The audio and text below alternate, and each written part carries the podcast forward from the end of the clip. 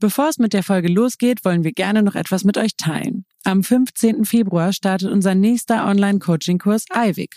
Inner Voice, Inner Choice. Rangelt, erzähl doch mal, was ist das Besondere an IWIG? Es gibt ja ganz viele Online-Kurse, auch im Sinne der Persönlichkeitsentwicklung. Aber das Besondere an IWIG ist, dass es hier nicht nur ein Kurs zum Selbstlernen ist, ähm, sondern dass dieser Kurs auch die Vorteile unserer 1 zu 1 Beratung äh, mit aufnimmt. Also ähm, mit Inner Voice, Inner Choice haben wir ein Format entwickelt, was das Beste aus beiden Welten, nämlich der individuellen Beratung bei Struss und Klausen und dem niedrigschwelligen online äh, flexiblen Angebot auf der anderen anderen Seite verbindet. Und wie kam es überhaupt zu der Idee für dieses neue Kursformat? Das ist eigentlich dadurch entstanden, dass KundInnen uns immer wieder darauf angesprochen haben, ob wir nicht mal ein Format entwickeln können, was nicht äh, diese eintägige Intensivberatung beinhaltet, sondern was so ein bisschen niedrigschwelliger ist und auch ein bisschen flexibler, also dadurch auch mehr Leuten zugänglich gemacht werden kann. Und gleichzeitig wollten wir aber das Kernstück unserer Beratung, nämlich diese fundierte Persönlichkeitsanalyse, nicht wegfallen lassen. Und deshalb haben wir beides miteinander verbunden. Also äh, das Beste aus der Einzelberatung äh, zur Basis Basis des Kurses gemacht, nämlich äh, die Persönlichkeitsanalyse, so dass alle Teilnehmenden immer bei allen Kursinhalten auch auf ihre eigene Persönlichkeit die Inhalte übertragen können und dass Biografiearbeit besonders spannend natürlich dadurch wird, wenn man sie mit dem eigenen Charakter auch in Verbindung bringt und dabei werden die Kursteilnehmenden von uns über sieben Wochen intensiv begleitet. Und wie genau kann ich mir so einen Ablauf vorstellen von so einem Kurs? Also der Kurs besteht aus sechs Modulen plus einem Pre-Kurs. Im Pre-Kurs geht es so ein bisschen um das Aufwärmen. Da geht es darum, dass man die ganzen Persönlichkeitsverfahren durchläuft, ähm, dass man so ein paar Dinge zusammensammelt, die man in der Vorbereitung für den Kurs braucht. Und dann besteht der Kurs aus sechs Modulen, die sich mit ganz vielen verschiedenen Facetten der Persönlichkeit und Veränderung auseinandersetzen. Also wir nehmen zum Beispiel eine Standortanalyse vor, gucken, hey, wo steht die Person gerade im Leben? Ne? Wie ist es mit der Energie? Was gibt die Energie? Was nimmt die Energie? Wie sollte vielleicht das derzeitige Anliegen Anliegen an Veränderung formuliert werden. Dann gibt es ein Modul, das sich intensiv mit der Persönlichkeitsanalyse beschäftigt, so dass man sich so richtig tief auf den Grund gehen kann, um sich im wahren Kern auch vielleicht noch besser zu verstehen. Wir machen Biografiearbeit gemeinsam, werfen einen Blick auf die Kindheit und auf die ähm, verschiedenen Schwellensituationen, die es vielleicht in der Jugend gab. Äh, wir leiten dazu an, Visionen und Ziele aufzuspannen, ähm, vielleicht auch ein bisschen größer zu träumen, als man das bis jetzt so gemacht hat, sich ein bisschen outside the box zu bewegen. Dann geht es natürlich darum, auch mal zu überprüfen, hey, ähm, was bringt mich dieser Veränderung näher und was hält mich der von der Veränderung fern? Also auch mal zu gucken, wo man sich das Leben vielleicht selber manchmal ein bisschen schwer macht, um diese Steine dann mal so ein bisschen aus dem Weg räumen zu können. Und wir beschäftigen uns damit, wie Veränderung wirklich nachhaltig ins Leben auch implementierbar ist, ne? weil eine Erkenntnis alleine natürlich nicht reicht und deshalb geben wir ganz ähm, explizite Hinweise und Anleitungen dafür, wie man das auch so gestalten kann, dass man äh, eine neue Identität annimmt, dass es nicht einfach nur darum geht, irgendwelche Ziele zu erreichen, sondern dass man ähm, die 2.0-Version eigentlich von sich selber ähm, kreiert. Und das machen wir auf der einen Seite in Live-Sessions, dann gibt's auch sechs Live-Coachings, auf die ich mich auch schon total freue. Also unter den Teilnehmenden gibt's immer wieder Leute, die sich für Live-Coachings bewerben, die finden dann auch statt. Wir haben ausführliche FAQ-Sessions, wir haben eine sehr lebhafte Community, in der man sich auch austauschen kann, vor allen Dingen auch untereinander. Und äh, dann gibt's auch die Peer Groups, in denen denen dann im Buddy-System sozusagen ähm, die Veränderung auch nochmal in so einer kleinen Gruppe reflektiert und angestoßen wird. Es gab ja im vergangenen Jahr bereits einen Durchlauf des Kurses, bei dem ich selbst als Coachin dabei war. Und ich kann echt nur sagen, mir hat es richtig viel Spaß gemacht, ähm, direkt mit den Leuten in den Austausch zu kommen, die Lust haben, für sich selbst etwas zu ändern. Ähm, liebe Ranghild, was war für dich denn eigentlich so ein, das Schönste daran? Oh, ich habe so viele unterschiedliche Menschen mit so tollen Anliegen und so beeindruckenden Einblicken in ihre Lebensgeschichten kennenlernen dürfen, dass ich davon immer noch ganz beseelt bin, ehrlich gesagt. Also dieses Privileg zu haben, Menschen in ihren individuellen Veränderungen ein Stück begleiten zu dürfen, irgendwie die Impulse geben zu können, auch Menschen dabei zu erleben, wie sie sich selber näher kommen, wie sie ihre eigene innere Stimme wieder hören und wie sie vor allen Dingen auch dann bereit sind, die zu äußern und ihre Bedürfnisse zu formulieren und ähm, ja, auch die Ansprüche ans äh, Umfeld nochmal neu organisieren, das fand ich wirklich total ähm, berührend. Also wenn Menschen ihr eigenes Leben selbst auf einmal aus einer anderen Perspektive betrachten und daraus ganz neue Motivation schöpfen und neue Möglichkeiten für sich sehen und dann vor allen Dingen auch die ersten Schritte äh, unternehmen. Also wir hatten wirklich so spannende ähm, Geschichten, die sich schon während des Kurses also vollkommen anders entfaltet haben, als man das am Anfang vielleicht gedacht hätte. Dadurch, dass vielleicht ähm, jemand sich für einen neuen Job beworben hat oder äh, dass zum Beispiel eine Haushälterin eingestellt wurde oder ähm, dass in der Ehe neu organisiert wurde, dass man auch regelmäßig wieder zum Sport gehen konnte. Also es waren wirklich solche Sachen, die schon lange schwelten, aber dann endlich mal Wirklichkeit geworden sind. Und das ja, war äh, einfach unfassbar berührend, ehrlich gesagt. Und warum sollten sich unsere HörerInnen, die noch nicht dabei waren, für den nächsten Durchgang anmelden?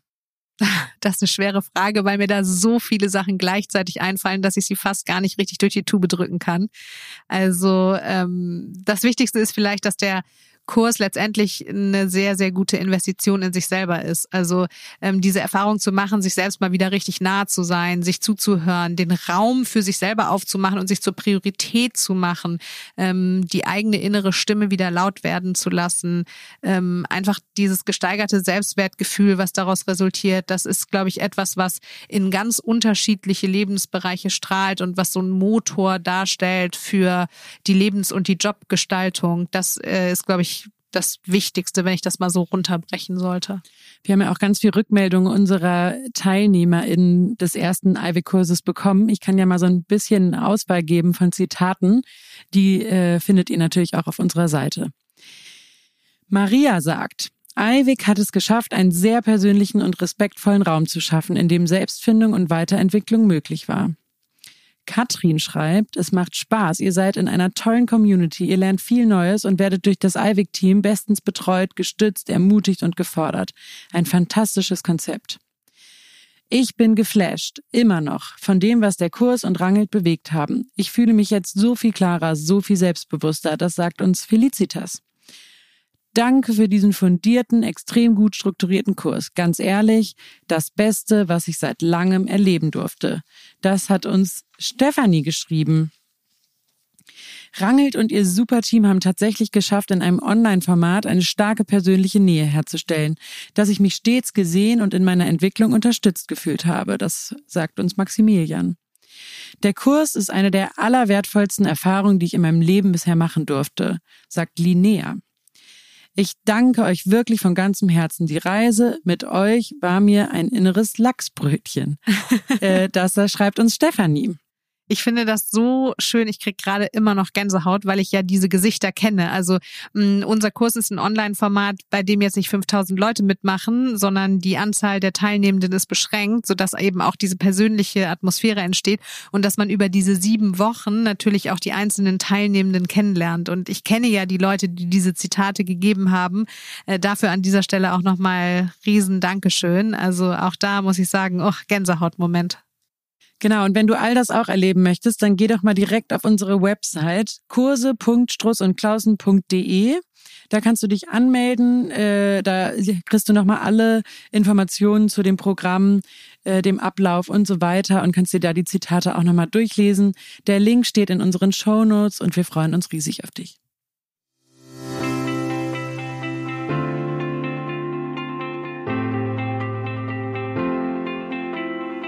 Hallo und herzlich willkommen bei Von Innen nach Außen Struss und Klausen, dem Podcast für Persönlichkeitsentwicklung, Job und Lebensplanung.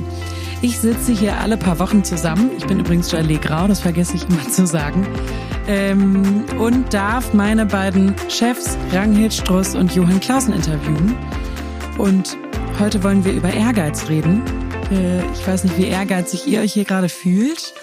Ich kann mal einen kleinen, eine kleine Anekdote aus unserer Küche hier erzählen. Wir saßen nämlich neulich mit Kollegen zusammen und haben irgendwie vorab schon über den Begriff Ehrgeiz gesprochen. Und als ich erzählte, dass ich in der Schulzeit von meinem Großvater Geldbeträge als Belohnung für Zeugnisnoten bekommen habe, waren einige ganz schön erstaunt und auch schon ganz schön erschrocken darüber. Ähm, der hat sich damals nämlich ein Punktesystem überlegt für einzelne Noten und es war ein richtiges Ritual, am Ende des Schuljahres hinzugehen und gemeinsam auszurechnen, wie viel oder auch wenig es in diesem Jahr geben würde. Sein Ziel war es natürlich, mit dieser Belohnung den schulischen Ehrgeiz seiner Enkelkinder ähm, irgendwie ein bisschen anzukurbeln. Und aus heutiger Sicht kann ich sagen, dass diese Methode bei mir überhaupt keine Wirkung gezeigt hat. Und deshalb fand ich es auch so interessant, wo wir heute über das Thema Ehrgeiz sprechen, euch dazu mal zu befragen. Ich wurde nämlich weder motiviert noch demotiviert. Ich fand es einfach irgendwie ein lustiges, lustiges Spiel und ähm, sein Ziel, mich damit irgendwie zu motivieren, wurde überhaupt nicht erreicht. Liebe Ranghild, ähm, ich richte wieder den, die erste Frage an dich. Wieso hat mir das keinen Kick gegeben? Also wieso hat dieses Anreizsystem im Außen bei mir nicht dafür gesorgt, dass ich in der Schule ehrgeiziger wurde? Also das sind ja zwei verschiedene Ziele, die da zusammenkommen. Äh, Ehrgeiz an sich ist erstmal so in der Persönlichkeit verankertes Streben nach persönlichen Zielen, also nach Leistung, nach Erfolg, nach Macht, nach Wissen, nach Geld, nach Anerkennung, nach Status, aber auch nach persönlichen Zielen, äh, wie irgendwie eine Familie oder ein eigenes Haus oder so. Und offensichtlich waren diese Ziele beide nicht richtig deine. Also weder Deko die Kohle zu machen, noch äh, äh, wahnsinnig gute Noten zu produzieren. Von daher war dieses Streben in dir einfach nicht angesprungen. Es gibt ja sehr wohl Bereiche, in denen du sehr ehrgeizig bist, aber diese Ziele standen irgendwie mit ihren Fähnchen nicht auf dem richtigen Feld, sodass die für dich gar nicht irgendwie zu einer inneren Handlungsnotwendigkeit geführt haben. Und kann man sagen, wieso, also scheinbar war ich dann ja in der Schule damals nicht so ehrgeizig, würde ich jetzt auch in der Rückschau so bestätigen. Ähm, gibt's Menschen, die einfach ehrgeiziger sind und andere, die eben nicht so ehrgeizig sind? Also so Ehrgeiz, wenn man das als Bedürfnis sieht, äh, was zu lernen und sich weiterzuentwickeln oder sich hinauszuwachsen, dann ist das auf jeden Fall eine Ausprägung, die charakterlich schon verankert ist. Das kann man sagen. Aber Ehrgeiz ist auch etwas, was man entwickeln kann, also womit man sich mal auseinandersetzen kann, ähm, wie eigentlich das eigene Streben und die eigenen Ziele im Inneren so ausgestaltet sind. Johann, wie würdest du Ehrgeiz definieren? Ja, gute Frage. Also Ehrgeiz ist ja äh, in aller Munde und ist ja eine Mischung aus Ehre und Geiz, heißt das irgendwie ja, damit man wirklich Anerkennung bekommt und gleichzeitig irgendwas erreicht im Sinne von, also Geiz heißt ja also irgendwie erfolgreich oder ein Streben nach etwas, was eigentlich so ein bisschen im Extrem Nimmersatt-Thema sein kann. Also häufig sagt man ja im Extrem, dass wirklich Ehrgeiz, also ja so sprichwörtlich den die, den, den großen Berg ähm, erreichen und auf dem Gipfel stehen und dann immer weiter, weiter, weiter, kann ja eher eine Suchtstruktur sogar werden bis hin zu. Und das ist meistens den sogenannten Ehrgeizlingen unter uns gar nicht so bewusst. Rangelt hat ja gerade gesagt, dass man schon irgendwie mit einem mit einer bestimmten Ausstattung auf die Welt kommt. Also eine genetische Komponente gibt's ja wie, wie meistens. Ähm, was würdest du sagen, was sind noch so Faktoren, die manche Menschen ehrgeiziger sein lassen als andere? Das ist eine gute Frage. Also wir würden ja immer sagen, es ist ja nicht nur Genetik, sondern eine Mischung aus allen Umständen, die einen so aufs äh, in die Welt reinbringen. Ähm, aber das, also das können natürlich frühe Themen sein, dass man einfach für Erfolg oder ähm, mehr gelobt wird oder dass man aus bestimmten Themen einfach wirklich Ehrgeiz entwickelt hat, eben um etwas anders zu machen in der Zukunft, als man es vielleicht in der Kindheit ähm, erleben durfte. Also ich würde sagen, da können richtig viele ähm, Faktoren eine Rolle spielen wenn die Zuwendung von Eltern jetzt davon abhängig ist, dass man erfolgreich ist und Leistungen erbringt, dann kann das schon dazu führen, äh, dass vielleicht Erwachsene dann ihre Selbstzweifel oder Minderwertigkeitsgefühle durch übersteigerten Ehrgeiz äh, versuchen zu kompensieren. Also dann ähm, kann diese Verknüpfung von, hey, ich glaube, ich bin nur geliebt, wenn ich wirklich was leiste, sich dazu entwickeln, Ehrgeiz als Kompensationsstrategie zu sehen und dann dadurch eben stets bemüht zu sein, irgendwie hohe Positionen Positionen zu bekleiden oder Macht zu haben, Erfolge einzufahren, hohe Ziele zu erreichen oder so.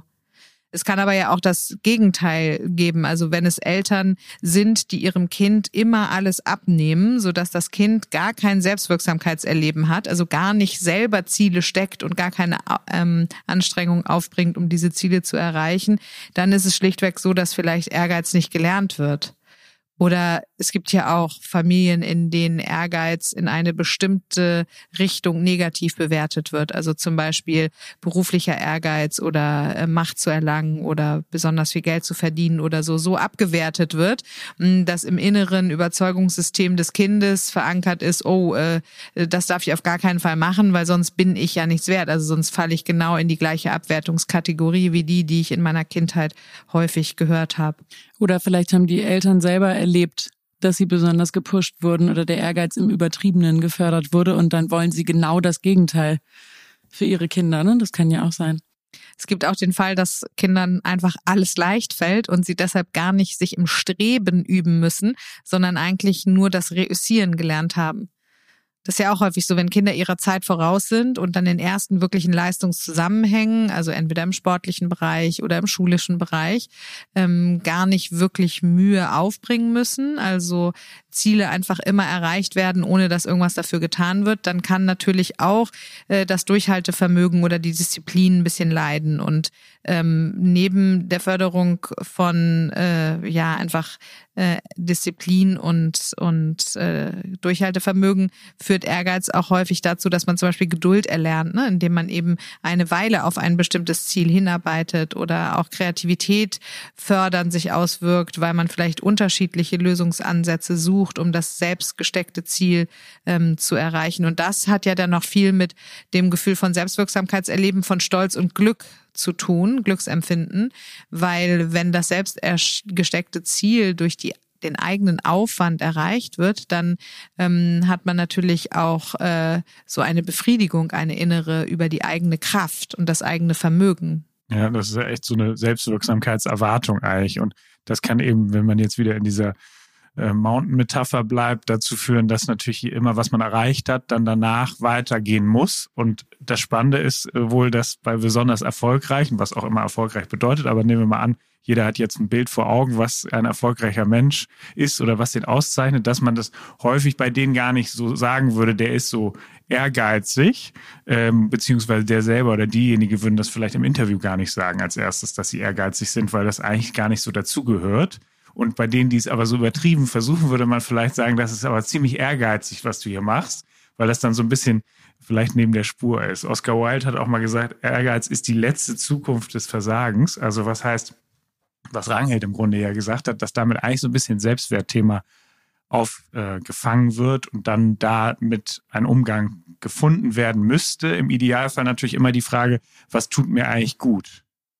Genau, also generell lässt Ehrgeiz auf jeden Fall Herausforderungen suchen, würde ich sagen. Und ähm, was den negativen Aspekt haben könnte, dass man sich falsche Ziele steckt. Also es sollten schon die richtigen Ziele sein, die auch zur Persönlichkeit passen, weil sonst der Ehrgeiz natürlich total fehlgeleitet. Denn umgekehrt kausal wird eigentlich kein Schuh draus. Also man kann jetzt nicht sagen, Ehrgeiz führt zu Erfolg, obgleich es wahrscheinlich überproportional viele ehrgeizige Menschen gibt, die Erfolg haben.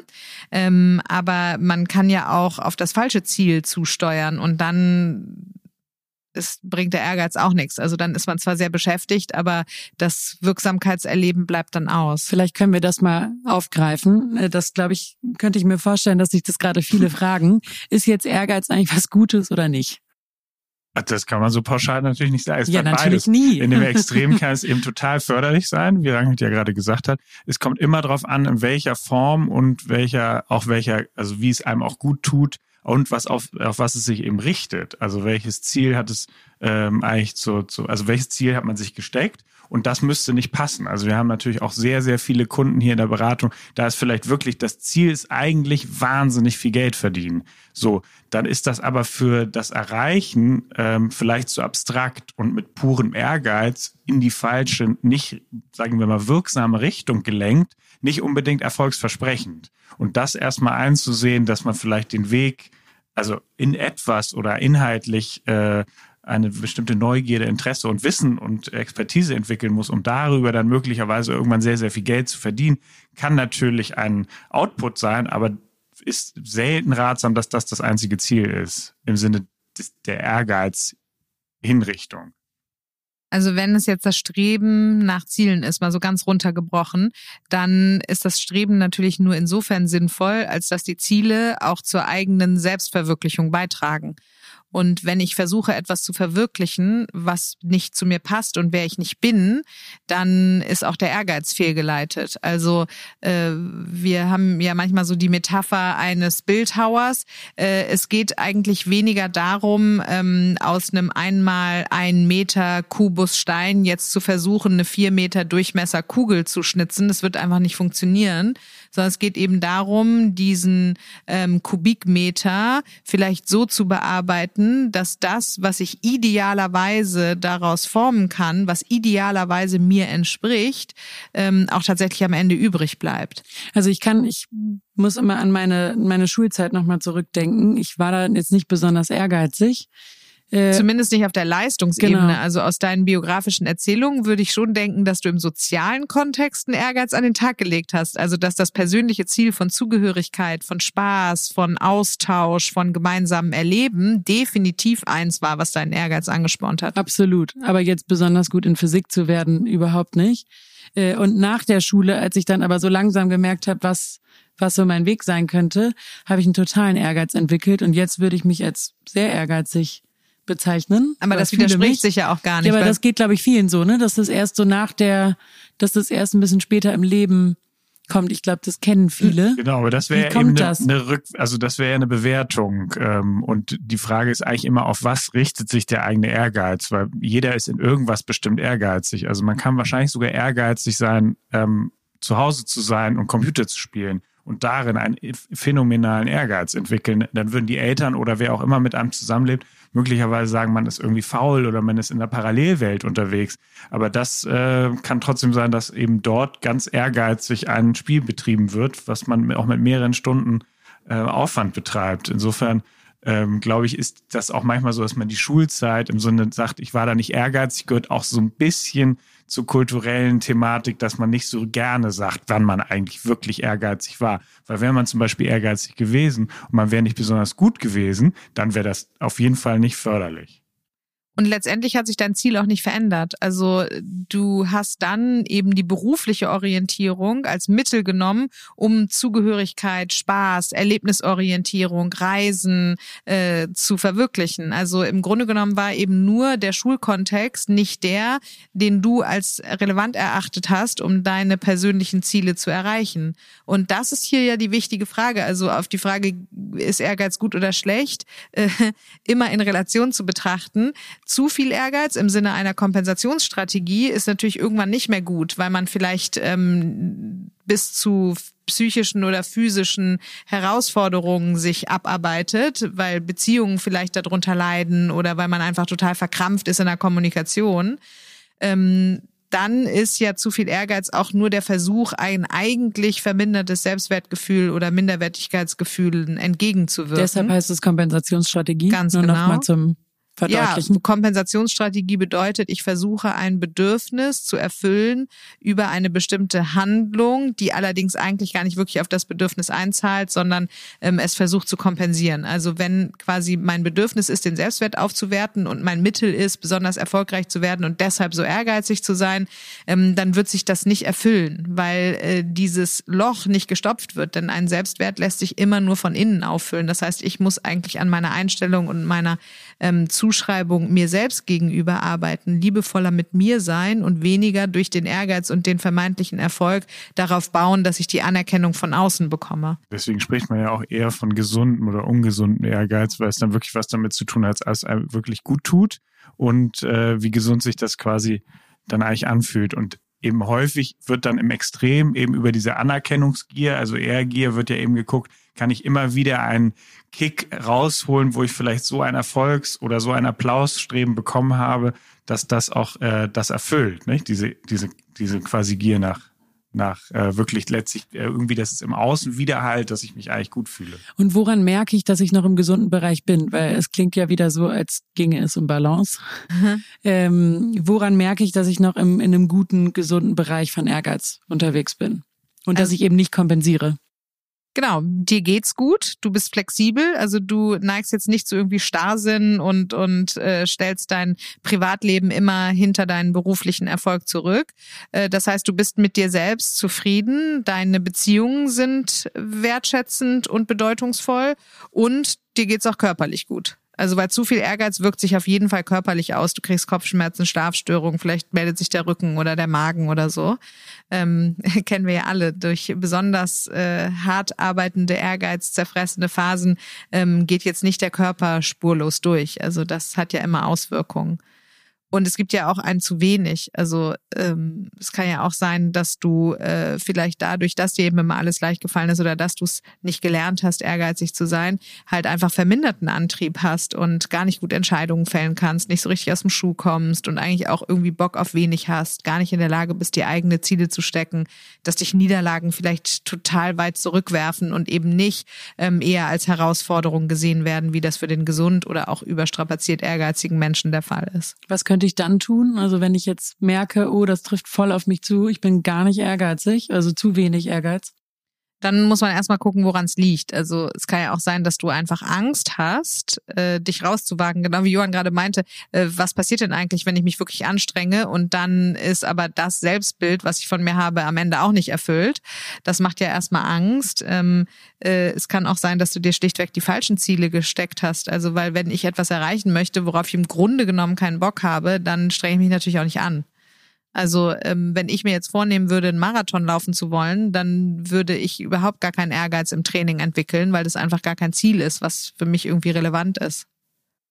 Ja, also genau. Spannend ist ja auch kulturell gesehen, dass ich Ehrgeiz gab es gar nicht immer so in der Form, sondern Menschen haben ja auch mal eine Zeit lang gar nicht so viel entwickelt und einfach sehr so im Einklang gelebt. sondern es scheint irgendwie und nach einem Professor äh, im, im Göbel heißt der, der hat das äh, von der Renaissance hergeleitet und dass dann eigentlich mehr dieses Streben kam, auch mehr dieses, ähm, dass man sich gegenseitig eben auch sieht und Anerkennung zollt und eben äh, aufsteigt, auch gesellschaftlich aufsteigt. Und das finde ich total spannend, weil Ehrgeiz natürlich super gut ist. Wenn es natürlich auch, selbst wenn es verbissen ist, kann es einen ja wirklich total erfolgreich und auch sehr in einem Bereich richtig, richtig zum Experten. Also selbst wenn man, wenn es eine Kompensationsstrategie ist, kann genau, es ja auch sehr es, gut es halt funktionieren halt lange, führen, ne? Genau, dass du zum Beispiel irgendwie vielleicht in anderen Bereichen des Lebens, was weiß ich, wenig enge Freunde etc., der zum Beispiel rausgefunden, dass dann die Wahrscheinlichkeit hoch ist, dass du eher recht einsam bist und melancholisch beispielsweise beispielsweise, weil natürlich irgendwie es immer enger wird gen oben und du dann vielleicht auch äh, anders damit umgehst und die Leute natürlich auch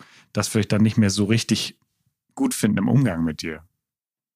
Ja, also dieses Beziehungsschädigende ist ja auch auf die Leistungsgesellschaft zurückzuführen, in der uns äh, suggeriert wird, man müsse den anderen hinter sich lassen, um zu persönlichem Erfolg zu gelangen. Also wir sind ja in dieser Ego-Kultur schon sehr stark auf so einen Konkurrenzgedanken gemünzt und wenn dann dieser Konkurrenzgedanke dazu führen soll, den eigenen Selbstwert zu erhöhen, indem man jemand anderen hinter sich lässt, dann ist das im Grunde genommen am Ende eben ein Lose-Lose-Game. Aber Ehrgeiz muss ja nicht was mit Konkurrenz zu tun haben, oder? Nee, muss nicht, kann aber. Also wenn es jetzt darum geht, dass du zum Beispiel beruflichen Erfolg, Status, Macht, eine bestimmte Position anstrebst, dann ist Ehrgeiz eng damit verbunden, im Kampf gegen andere zu gewinnen und diese Position eben zu erreichen, speziell wenn es mehr ähm, Bewerber als Stellen dafür gibt. Genau, deswegen gibt es da eben diese Unersättlichkeitsstruktur häufig und die hat immer auch ja, gerade in unserer Kultur was damit zu tun, dass man eben mehr haben möchte und weiter aufsteigen möchte. Und das ist ja auch täglich hier in unserer Beratung das Thema, wann ist es eigentlich auch gut genug, welches, also welche, welche anderen Tortenstücke im Lebensrat möchte ich noch ausfüllen, was habe ich vielleicht auch vernachlässigt, was war mir früher nicht so wichtig, ist mir aber heute wichtig und kann ich davon loslassen, auch immer ganz wichtig. Und neben diesem Fakt mal den Fokus ein bisschen auf andere Lebensbereiche zu ähm, geben und den Konkurrenzkampf hinter sich zu lassen, ist es, glaube ich, auch manchmal wichtig, vielleicht noch ein anderes sich selbst erleben zu fühlen, indem man vielleicht ein bisschen spielerischer noch unterwegs ist. Also ähm, vielleicht, äh, dass äh, ein Hobby aufnimmt, was äh, worin man noch gar nicht gut ist oder was man noch gar nicht kann. Ähm, vielleicht einfach mal sich selbst in einer Rolle zu erleben, in, dem man, in der man sich auch befreit von diesem Druck, den der übertriebene Ehrgeiz oder das sehr viel zu hoch gesteckte Ziel eigentlich auslöst. Obwohl, wenn ich jetzt drüber nachdenke, eben an Menschen, die so wahnsinnig ehrgeizig sind äh, und vielleicht auch schon aus der Balance gekippt sind, ähm, wenn die dann anfangen und sagen, jetzt fange ich mal mit Yoga an, habe ich noch nie gemacht, dann wollen die aber auch als erstes den Kopfstand schaffen und sind dann oft in allen möglichen Bereichen oder jetzt fange ich mal an zu kochen und mache nicht irgendwas, sondern starte gleich irgendwie mit äh, mit dem allerschwersten Rezept, äh, um richtig was zu erreichen. Also oft finde ich überträgt es sich. Genau, und da ist vielleicht ganz wichtig, die, Kom die Kombination zu finden aus, was ist eigentlich meine Motivation für den Ehrgeiz und wie ist das Gefühl, was mir das Erreichen meiner Ziele dann ähm, bringt. Also, also zum Beispiel Anerkennung. Genau, also die Frage ist ja, was möchte ich eigentlich erreichen? Also will ich zugehörig sein? Möchte ich akzeptiert sein? Möchte ich bewundert werden? Möchte ich Macht haben? Möchte ich unabhängig sein? Also was ist eigentlich meine Motivation, warum ich so viel Ehrgeiz aufbringe? Und dann ist ja auch die Frage, in welchem Bereich? Also es gibt ja Leute, die sind grundsätzlich ehrgeizig und dann haben die aber ein, zwei Lebensbereiche, in denen sie gar nicht ehrgeizig sind. Dann kann man sich auch fragen, okay, ist das dann, weil äh, das eben nicht dein persönlich gestecktes Ziel ist, weil, weil dich das eigentlich gar nicht interessiert, was da getan wird? Oder hast du für dich selber auch einen Bereich gefunden, in dem du dich selbst von diesem Druck entlastest, also in dem du auch mal eine Pause machen kannst von deinem inneren Kompensationsmechanismus? Und so ein bisschen scheitern zu lernen. Das ist ein Tipp, der für Ehrgeizige total schwierig ist. Aber wenn man das in einem spielerischen Konstrukt mal ausprobiert, also einfach, ähm, keine Ahnung, mal Lasertag macht, obwohl man weder besonders sportlich noch besonders ähm, äh, strategisch in der, in der Kriegsführung unterwegs ist, dann kann das ja ganz spannend sein, das mal in einem spielerischen Zusammenhang zu verstehen. Und was für ehrgeizige Menschen auch sicher sehr wichtig ist, wenn es um diese Suchtstruktur geht, ist einfach einen Schlussstrich zu ziehen also wirklich die Struktur, eine äußere Struktur von Zeit oder Raum oder Begegnung ähm, dafür verantwortlich zu machen, dass man aufhört. Also das bedeutet ganz konkret, ähm, ehrgeizige Menschen, die ja häufig, wenn es eine Kompensationsstrategie ist, auch sehr perfektionistische Züge haben, die finden im Arbeitsalltag kaum ein Ende, weil natürlich, wie Johann gerade schon sagt, das Ziel höher und höher und höher geschraubt wird. Und ähm, dann sich klar zu machen, hey, wenn ich dieser Suchtstruktur erliege, dann versuche ich damit ja ein Bedürfnis zu stillen oder ein Problem zu lösen. Ähm, das ist aber verlagert auf einen Kontext, in den es eigentlich nicht gehört, nämlich den Arbeitskontext. Und dann wäre es gut zu sagen, die Struktur regelt jetzt für mich, dass ich mich selbst stoppe. Heißt, um sieben Uhr klingelt mein Wecker, damit ich spätestens um halb acht aus dem Büro rausgehe, zum Beispiel. Ne? Also das könnte auch äh, eine Hilfestellung sein für jemanden, der vielleicht übertrieben ehrgeizig ist, was er daran merken würde, der Mensch, dass er vielleicht an nichts anderes mehr denkt, gar nichts anderes mehr tut, als jetzt dem nächsten beruflichen Ziel hinterher zu laufen oder dem nächsten sportlichen Ziel gerecht zu werden. Also dass vielleicht auch Privatleben, Freundschaften, Partnerschaften vernachlässigt werden oder ähm, dass man vielleicht sogar manchmal ein bisschen rücksichtslos wird. Also dass wenn man jetzt Trainingszeiten hat, um diesen Marathon zu erreichen und aber vielleicht auch zwei Kinder, um die man sich kümmern sollte, dass man eventuell da ein bisschen rücksichtslos wird und sich auf seine Partnerin oder seinen Partner verlässt, dass der oder die sich dann um die Kinder kümmert. Ne? Also dass so Beziehungen schon ein bisschen darunter leiden oder ähm, ja, dass man auch Gefahr läuft, einfach so total gehetzt zu sein und gar keine Ruhe mehr zu haben oder eben auch wirklich physisch, ne, nicht mehr gut schlafen zu können. Aber diese, diese äußere Struktur, das klingt ja total logisch und sinnvoll. Ich, die Leute, die ich kenne, die in diesem äh, sehr ehrgeizigen Bereich unterwegs sind, die sind meistens auch in einem Umfeld und haben dann auch Partner und Freunde, die ähnlich drauf sind. Von daher stelle ich mir das wahnsinnig schwer vor, da im Alleingang zu sagen, und ich mache es jetzt anders. Total, weil sich das ja auch total, gegenseitig ja. so hochschraubt. Ne? Das ist meistens ein sehr selbsterhaltendes System, weil es ja auch lange gut funktioniert. Das ist ja auch super und in unserer Gesellschaft auch total anerkannt, dass man ja erfolgreich ist und dafür eben diese Wachstums- und, und Größenziele erreicht. Das hat ja in unserer Gesellschaft einen totalen Mehrwert und eine große Faszination. Selbst wenn man dann merkt, was vielleicht auf der Strecke bleibt, ähm, ist das auf jeden Fall ähm, auch ein riesiger Anker. Deswegen, dass, wenn man das wirklich im Extrem wie eine Suchtstruktur logischerweise sehen würde, dann müsste man auch dann ja eben vielleicht psychologische Begleitung aufsuchen.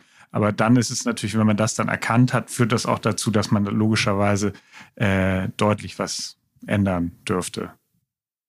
Und ich glaube, sowohl für den zu wenig ehrgeizigen Menschen als auch für den äh, übertrieben ehrgeizigen Menschen ist die Frage wichtig, was will ich überhaupt erreichen? Also, weil wenn das Verhalten auf jeden Fall ein Bedürfnis stillt oder ähm, eine Angst vermeidet oder ein Problem versucht aus dem Weg zu räumen oder eben einen Selbstwertsversuch zu kompensieren, dann ist ja die Frage wichtig, hey, ähm, was liegt dem eigentlich zugrunde? Weil dieses Bedürfnis nach Anerkennung oder nach äh, einem Zufriedenheitsgefühl oder nach einem Selbstwirksamkeitsgefühl könnte man ja vielleicht auch auf andere Ebenen übertragen. Also ähm, da nochmal zu gucken, äh, kann ich mich um das Bedürfnis, was ich ganz tief in mir drinnen habe, auch auf andere Art und Weise kümmern, außer im beruflichen Kontext jetzt zum Beispiel Ehrgeiz an den Tag zu legen oder außer äh, im sportlichen äh, Bereich Ehrgeiz an den Tag zu legen. Wie würde das aussehen? Also wenn ich mir, wenn ich jetzt sagen, ich brauche wahnsinnig viel Anerkennung für meine Leistung im Außen, wie könnte ich denn das anders befriedigen? Die Frage ist, wofür, wofür du dich selber anerkennst. Also das ist die erste Frage. Wann bist du eigentlich wertvoll? Nicht für das, was du tust, sondern für die Person, die du bist. Also zu unterscheiden zwischen der Handlungsebene und der Seinsebene zum Beispiel. Und das ist ein schwieriger Prozess. Also wie Johann gerade meinte, das könnte man dann auch therapeutisch oder mit einem Coach begleiten zu lassen, äh, begleiten lassen, weil das natürlich ganz tief liegt. Ne? So diese Frage nach dem eigenen Wert des Seins und nicht des äh, Produzierens. Genau, wenn wir davon ja auch positiv ausgehen, dass erstmal jedes Verhalten ja auch Nutzen mitbringt, mit sich bringt, also eben meistens sehr, sehr unbewusst, könnte man auch sogar die These aufstellen, dass auch jemand, der von außen überhaupt nicht ehrgeizig wirkt, äh, wenn über, um den sich ganz viel gekümmert wird oder die, oder das eben plötzlich zum Problem oder zum schwarzen Schaf oder es wird quasi nur noch, dreht sich die ganze Familie darum, dann hat man ja auch einen Anhaltspunkt, dass es sehr viel leisten kann. Vielleicht nicht das Richtige, was man sich wünscht, aber auf jeden Fall einen hohen Mehrwert hat. Und wie Johann gerade meinte, in unserer Gesellschaft ist natürlich Ehrgeiz sehr anerkannt, weil wir in einer Leistungsgesellschaft leben, weil es halt immer darum geht, sich Ziele zu stecken und diese auch möglichst effizient zu erreichen. Und deshalb ist ja eigentlich das größere Problem äh, häufig für den Menschen, zumindest früher in seiner Karriere, zu finden, der zu wenig Ehrgeiz hat. Ne? Also ähm, wenn jetzt eben Entscheidungen immer aufgeschoben werden oder Deadlines nie eingehalten werden, wenn vielleicht auch Vorgesetzte immer mal wieder darauf aufmerksam machen, dass man sich mehr einbringen könnte, dass man man unter seinen Möglichkeiten bleibt, also dass man irgendwie selbst nichts Neues mehr ausprobieren will, dass man überhaupt gar nicht weiß, was man im Leben eigentlich erreichen will, dann ähm, ist das auf jeden Fall im ersten Moment sabotierender, weil das in dieser Gesellschaft, in der wir leben, natürlich ein bisschen mehr auffällt. Und es ist auch selbstwertmindernd, weil das Selbstwirksamkeitserleben, also so diese Fähigkeit, dass man selber in der Lage ist, die Lebensumstände ähm, aktiv mitzugestalten, ausbleibt. Und da äh, wäre es, glaube ich, dann auch umso wichtiger, nochmal zu fragen, hey, wer bin ich als Mensch und wer möchte ich eigentlich auch sein? Also identitätsbestimmend die, die Ziele anhand der eigenen Person festzumachen. Also vielleicht bin ich in einer sehr leistungsstarken Familie aufgewachsen und habe aber da gar keinen Bock drauf. Dann ist natürlich das totale Verweigern von Leistung, also der verminderte Ehrgeiz, ein sinnvolles Mittel, um auch meinem Familienherkunftssystem zu zeigen, nee, äh, ich bin anders. Aber letztendlich führt das dann genauso zu einer Selbstsabotage langfristig wie der übertriebene Ehrgeiz. Und da wäre es dann mal cool, sich zu fragen, wie will ich denn stattdessen leben? Also was sind denn die Bereiche in meinem Leben, die mir total wichtig sind? Wofür lohnt es sich für mich, sich einzusetzen? Und gibt's irgendwas, wenn jetzt jemand sich angesprochen fühlt und sagt, boah, so jemanden habe ich in meiner Familie, ähm, der in die andere Richtung eben selbstsabotierend handelt, kann ich im Außen irgendwas machen? Also dieses Anreizsystem, äh, Geld für Noten auszu, äh, also zu bezahlen, das scheint ja irgendwie nicht so wirkungsvoll zu sein. Gibt es irgendwas anderes, was man tun kann, wenn man jetzt im direkten Umfeld eines jemanden hat, der gar nicht ehrgeizig ist? Also ich, ich glaube, wir würden immer sagen, dass jeder Mensch irgendwo raufgerichtet ein Interesse hat und eine Neugierde. Die Frage ist dann eben eigentlich nur worauf und das müsste man vielleicht rausfinden. Ich glaube auch, dass es darum geht, ein Zukunftsbild zu kreieren, weil häufig ist es so, dass Menschen, die zu wenig Ehrgeiz haben, eben auch keine Vorstellung von einer eigenen Vision haben. Das heißt, es geht erstmal um eine Hin-zu-Ausrichtung. Verminderter Ehrgeiz im Sinne der Verweigerung ist ja immer eine Von-Weg-Ausrichtung. Also ich zeige, was ich nicht will, aber ich habe irgendwie keinen Alternativplan. Also mal fragen, wie stellst du es dir die genau, denn im Leben wie vor? Wie siehst du dich denn in der Zukunft? Ne? Was möchtest du eigentlich erreichen im Sinne eines erfüllten Lebens? Lebens. Da geht es gar nicht darum, ein Einkommen zu generieren oder eine bestimmte Position zu bekleiden, sondern es geht darum zu sagen, wer möchtest du sein? Wie siehst du dich in deinem Leben? Und was man da unterstützend leisten kann, ist einen positiven Fokus zu legen.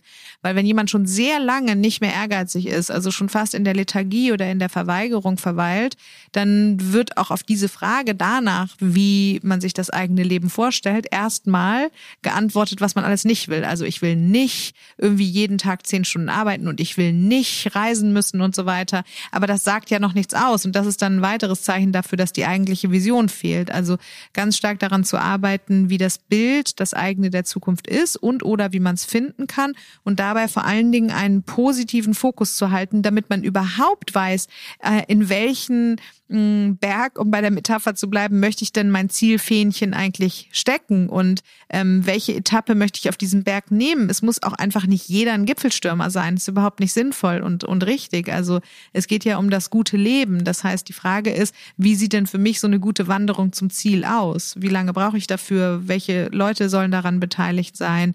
In welchem Ort möchte ich mich aufhalten? Was möchte ich inhaltlich eigentlich tun? Äh, umgekehrt gibt's bestimmt auch Zuhörerinnen und Zuhörer, die jemanden kennen, der im ungesunden Bereich von Ehrgeiz ist und ganz nah dran sind äh, und vielleicht auch ein bisschen mit darunter leiden. Was können die machen? Das Gespräch über die Identität suchen, also wirklich zu fragen, wie fühlst du dich eigentlich? Ähm, wann fühlst du dich gut, wenn du außerhalb des Ehrgeizgebietes unterwegs bist? Also der Marathonläufer äh, vielleicht mal die Frage, wann fühlst du dich gut, wenn du nicht sportlich aktiv bist? Für den ähm, beruflich verbissenen Menschen die Frage, was eigentlich Freude bereitet und was wohlfühlen lässt und Spaß macht außerhalb der beruflichen Orientierung. Und ähm, meistens ist aber das bei den zu ehrgeizigen Leuten so, dass die überhaupt erst eine Einsicht in eine Veränderungsnotwendigkeit spüren, wenn eine Krise das bisherige Verhalten verhindert. Also der zu ehrgeizige Mensch wird gesellschaftlich sehr lange belohnt. Und deshalb ist die Wahrscheinlichkeit, dass er zufällig oder durch eine Wahl sein Verhalten ändert, sehr gering. Und die Veränderungsnotwendigkeit setzt bei dem nicht ehrgeizigen Menschen ja viel früher ein, weil es äh, einfach darum geht, dass der sich vielleicht irgendwann nach der Schule der auch Druck mal selbst versorgen wird größer ja, der Druck von außen wird größer, der, der, der soziale Druck wird größer, ähm, aber auch die Notwendigkeit, sich vielleicht selbst zu versorgen, wird größer. Also das Leben ähm, will ja schon von dir, dass du deine eigenen Ziele verfolgst, dass du dein eigenes Ich verwirklichst, dass du zum Selbstausdruck findest. Heißt das dann schlussfolgernd, der zu ehrgeizige Mensch, der wird irgendwann in eine Krise kommen, also dass das schwer zu verhindern ist? Oder kann man das daraus nicht schließen? Also es kann auch immer so weitergehen? Das auch könnte. wenn man im ungesunden Bereich ist. Ja, also ganz im Extrem kann es natürlich einfach sein, klassisch, dass der oder diejenige umkippt. Also dann war lange keine Krise da und dann ist aber das natürlich ein heftiges Extrem. Aber wenn jemand natürlich immer paced und powert und immer wieder neu gibt für immer 200 Stunden arbeiten etc. pro Woche, dann ist es natürlich sicher irgendwann auch mal gesundheitsgefährdend, aber das wäre ja ein Extrem. Und die Frage ist auch, welchen Preis diese Person bereit ist, dafür zu zahlen. Ne? Weil was natürlich schon so ist, ist, dass übertriebener Ehrgeiz mehr und mehr deine Energie fordert. Und wenn wir jetzt mal in dem klassischen Beispiel bleiben, du machst eine Vorstandskarriere und ähm, willst wirklich nur das und tust alles dafür, dann musst du vielleicht bereit sein, den Preis zu zahlen von bedeutungsvollen Beziehungen, von Urlauben, von Muße oder ähm, anderen Freizeitbeschäftigungen. Und wenn du bereit bist, diesem Ziel alles zu opfern, sodass all deine Kraft auf das Ziel einzahlt und du das dann eben auch irgendwann erreichst und damit zufrieden bist, dann würde man vielleicht trotzdem noch anzweifeln, ob es eine gesunde Struktur hat, aber dann würde die Krise ausbleiben, weil du ja gemäß deiner Zielerreichung genau da angekommen bist, wo du hin wolltest und das dann eben so äh, leben kannst. Ich glaube im Persönlichkeitsentwicklungssinne nicht ganz daran, dass dann nicht irgendwann ein krisenhafter Zustand oder ein als negativ empfundenes Gefühl auftaucht, weil ich glaube, dass es im Sinne der Persönlichkeitsentwicklung des ähm, Selbstwerdungsprozesses auf jeden Fall wichtig ist, auch einen holistischen Ansatz zu fahren und die unterschiedlichen Anteile, die man hat, auch im Leben zu verwirklichen und dass zu einem glücklichen und zufriedenen Leben zwar das Gefühl von Selbstwirksamkeit gehört, aber auch das Gefühl von ähm, Leerlauf, von Tiefe, von Freude, von Zeit, von Muße, das äh, ist einfach der von holistische Sein. Ansatz. Genau. Ich glaube, das fragen sich jetzt. Ja, und das, der positive Blick eben und ähm, letzten Endes ähm, hört man das ja auch bei ganz, ganz ehrgeizigen Menschen immer raus, weil die häufig sagen, nur noch im Beispiel zu bleiben, der Marathon oder der Triathlon oder die Etage oder das Auto oder, oder, oder, oder. Und häufig ist ne, nach dem Projekt vor dem Projekt. Und das ist ja eine Suchtstruktur eben. Und deswegen davon so einfach abzulassen, ist dann eben gar nicht so einfach und kann eben lange gut funktionieren. Genau, und für den äh, nicht ehrgeizig äh, ausgeprägten Menschen, bei dem das schon Züge annimmt, die dann vielleicht selbst sabotierend sind, da fällt diese Krise viel schneller auf. Ne? Also da ähm, verengt sich das Leben so schnell, dass die Handlungsnotwendigkeit früher eintritt. Und ähm, da wäre es, glaube ich, wichtig, auch vielleicht auf ein Buddy-System zurückzugreifen, also sich mit jemandem zusammenzutun, der einem helfen kann, ein bisschen mitzureißen oder auch Teilerfolge zu feiern, kleine Schritte zu gehen. Also häufig sind nicht ehrgeizige Menschen das Gegenteil von faul, aber die haben sich so hohe Ziele gesetzt, dass sie von Anfang an demotiviert sind, um überhaupt zu starten. Also die sind eigentlich schon ehrgeizig, aber eben nicht engagiert und wirken deshalb faul. Ähm, und da zu gucken, hey, wie kann man denn die nächste Teiletappe nehmen? Also um in die diesem Bergbild zu bleiben, nicht gleich am ersten Tag bis zum Gipfel rauflaufen zu wollen, sondern vielleicht die erste äh, Hütte schon mit einzuplanen oder auch mal Picknick zu machen am Rand und dann auf das Erreichte auch zu schauen und sich darüber zu freuen und das äh, zu feiern. Also mit kleineren, konkreten, erreichbaren Zielen im Austausch mit anderen oder vielleicht auch durch Unterstützung von anderen mal dieses Selbstwirksamkeitserleben überhaupt wieder aufzubauen. Weil Ehrgeiz und Motivation natürlich insofern insofern schon eng zusammenhängen, als dass man erstmal so einen kleinen Teilerfolg feiern muss, bevor man überhaupt auch die Lust hat, äh, seine Talente noch weiter zu entwickeln. Da gibt's ja ganz viel jetzt auch so Literatur, die 1%-Methode und Micro-Habits und so, ne? Das ist da mhm. sicherlich, könnte da sinnvoll sein, oder? Genau, also äh, das Buch Atomic Habits, das sagt ja, ähm, äh, es sind nicht die Ziele, die den Ehrgeiz ausschließlich definieren, weil Gewinner und Verlierer haben die gleichen Ziele, sondern es geht vor allen Dingen darum, sich zu überlegen, welche Strukturen man etablieren kann, um diese Ziele zu erreichen. Und das ist halt das, was für den zu wenig ehrgeizigen Menschen eigentlich die spannendere Frage ist. Dann würde ich sagen, wir kommen zum Ende dieser Folge. Ähm, wir hoffen sehr, dass euch diese Folge gefallen hat und freuen uns über, ähm, über eure Anregungen, Kritik, Feedback, Lob äh, in alle Richtungen an von innen nach außen at strussundklausen.de oder einfach eine Direct Message bei Struss und Klausen auf Instagram. Und natürlich freuen wir uns auch über ein paar Sternchen bei Apple Podcasts. Bis zum nächsten Mal. Vielen Dank und tschüss. Übrigens, bei Struss und Klausen sind wir immer auf der Suche nach spannenden Persönlichkeiten, die unser Team bereichern. Mit unserem Online-Coaching-Kurs Inner Voice, Inner Choice haben wir gerade ein neues digitales Format auf den Markt gebracht. Für die technische Weiterentwicklung und die Betreuung unserer digitalen Touchpoints suchen wir nun einen Projektmanager Digitales, der oder die nicht nur ein Gespür für Technik hat, sondern auch für Menschen. Außerdem bauen wir unser Office-Management und die Kundenbetreuung weiter aus und suchen eine Assistenz mit Herz und Organisationstalent. Wenn du dich selbst beruflich verändern möchtest oder jemanden kennst, der zu uns passen könnte, schau doch mal in die Stellenausschreibung auf unserer Page. Den Link mit allen Infos findest du in den Show Notes. Und wenn du Fragen zu einer der Stellen hast, schreib uns gerne eine Mail an von innen nach außen at strussundklausen.de. Oder schick uns direkt eine Bewerbung an kontakt at strussundklausen.de. Wir freuen uns darauf, dich kennenzulernen.